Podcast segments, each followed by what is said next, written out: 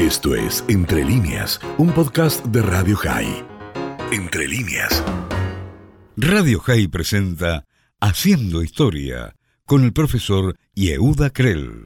Hola Yehuda, ¿cómo estás? Buenos días, Dani te saluda. Buenos días, Dani, gusto en saludarte. ¿Cómo estás? Bien, recontralisto para escucharte. Con gusto, Dani. En un día como hoy, hace 125 años, dieron inicio tres jornadas que cambiarían el curso de la historia judía moderna como pocas veces se había visto hasta ese entonces. En la ciudad de Basilea, Suiza, el 29 de agosto de 1897, se inauguró el primer Congreso sionista que constituyó un hito relevante e inédito por su significado. Era el comienzo de una búsqueda institucional para la solución nacional del pueblo judío. Con el arribo de 208 delegados de 17 países, se llevaron a cabo sesiones en las cuales se presentaron ponencias sobre la situación de las comunidades judías de diversos países, en las cuales abundaron los discursos sobre dificultades que estas comunidades tenían, sobre los brotes del nuevo antisemitismo, un antisemitismo virulento, y también se expuso y se habló sobre el arte, la historia y la cultura del pueblo judío. Corrían los últimos años del siglo XIX como pocas veces durante su extensa y larga existencia, los judíos en Europa occidental habían vivido y estaban viviendo tiempos altamente optimistas. Habían alcanzado en el viejo continente un alto nivel de desarrollo político, económico y cultural. La emancipación les permitió cortar los lazos con el pasado y veían el futuro como miembros de la sociedad gentil, la misma sociedad que se resistía a integrarlos. A pesar del progreso y la asimilación, el antisemitismo no había sido derrotado.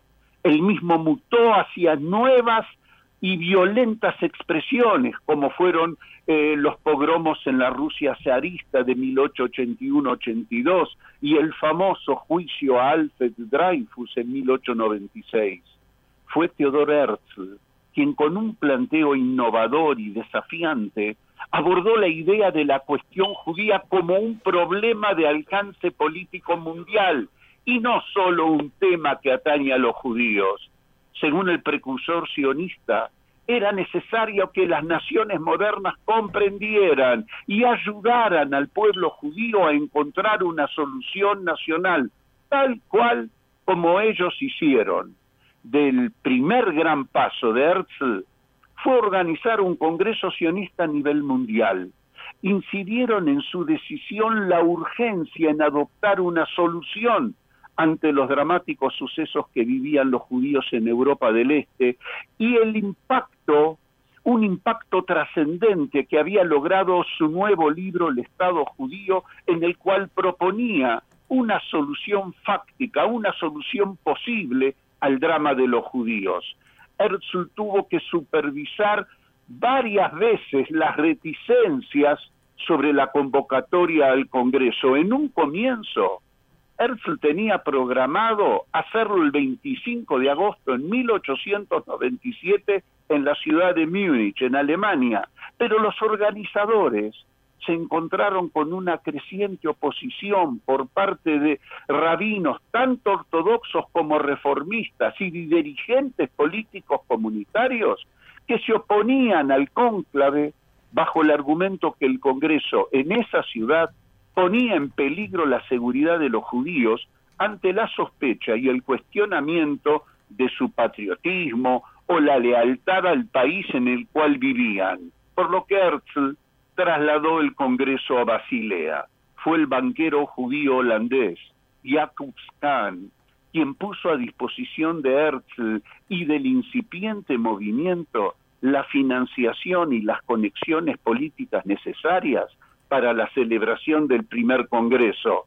Herzl llegó a Basilea cuatro días antes de la apertura del evento y supervisó personalmente la organización del mismo.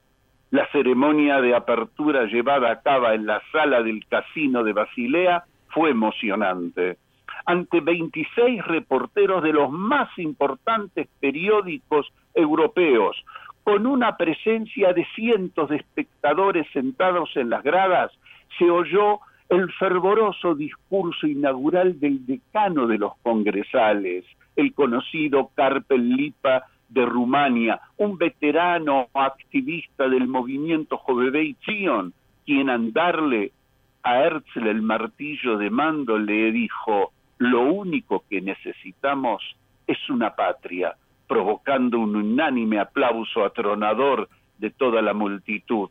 En su exposición inaugural, Herzl dejó en claro que queremos sentar las bases de una piedra fundamental de, para una casa donde el pueblo judío algún día vivirá, y resaltó que la emigración de los judíos a la tierra de Israel es necesaria, ya que es el único lugar en el mundo donde los judíos se pueden asentar más rápidamente que ningún otro. Después de arduos debates, el Congreso aprobó el programa de Basilea. El mismo declaró al movimiento sionista como el medio para establecer una patria para los judíos en Eretz Israel y estableció medidas para un plan de acción a través del desarrollo de nuevos centros judíos, trabajar la tierra, desarrollar artesanías e industrias, entre otras. Además, el programa señaló la necesidad de diseñar marcos de organización judía en cada país donde los judíos residen y de crear organizaciones judías internacionales para ayudar y asistir a aquellas comunidades que se encuentran en dificultades, además de servir como un vocero ante los diferentes gobiernos. Al concluir los tres días de debate, Herzl declaró que el primer Congreso sionista había terminado. Cuentan las crónicas, Dani, que esas palabras fueron literalmente tapadas por los fervorosos aplausos que duraron casi una hora. Los hombres golpeaban el suelo con los las mujeres agitaban pañuelos, la gente se abrazó y se besó y algunos de lejados comenzaron a cantar. Otros bailaron sobre sillas y mesas y en todas partes del salón se escucharon las exclamaciones Hashanah Babirushalayim, el año próximo en Jerusalén. Los ecos del primer congreso fueron enormes. Herzl logró irrumpir en la opinión pública judía y mundial, logró transformar el debate sobre la cuestión judía en una solución nacional. A partir del primer Congreso, el sionismo dejó de ser una idea nostálgica del pasado y se transformó en una fuerza política hacia un futuro con inusitado vigor. Al concluir el primer Congreso sionista, por primera vez, judíos de Oriente y Occidente se unieron en una meta común de unidad nacional. El conocido y brillante Israel Zangvil escribió, en los días de Babilonia nos sentamos a llorar nuestra memoria a en el río de Basilea nos sentamos y nuestra decisión fue no llorar más. Al regresar Herzl a Viena, registró en su diario la famosísima frase, en Basel fundé el Estado judío y agregaba, si hoy hiciera público este sentimiento, seguro que muchos se reirían de mí. Quizás dentro de cinco años o cincuenta años, todos reconocerán este suceso un Estado creado y fundado por la voluntad de un pueblo, y para obtener esto debemos dar muestra de nuestra nacionalidad en una expresión abierta y concreta. Esto fue Entre líneas, un podcast de Radio High. Puedes seguir escuchando y compartiendo nuestro contenido en Spotify, nuestro portal radiohigh.com y nuestras redes sociales. Hasta la próxima.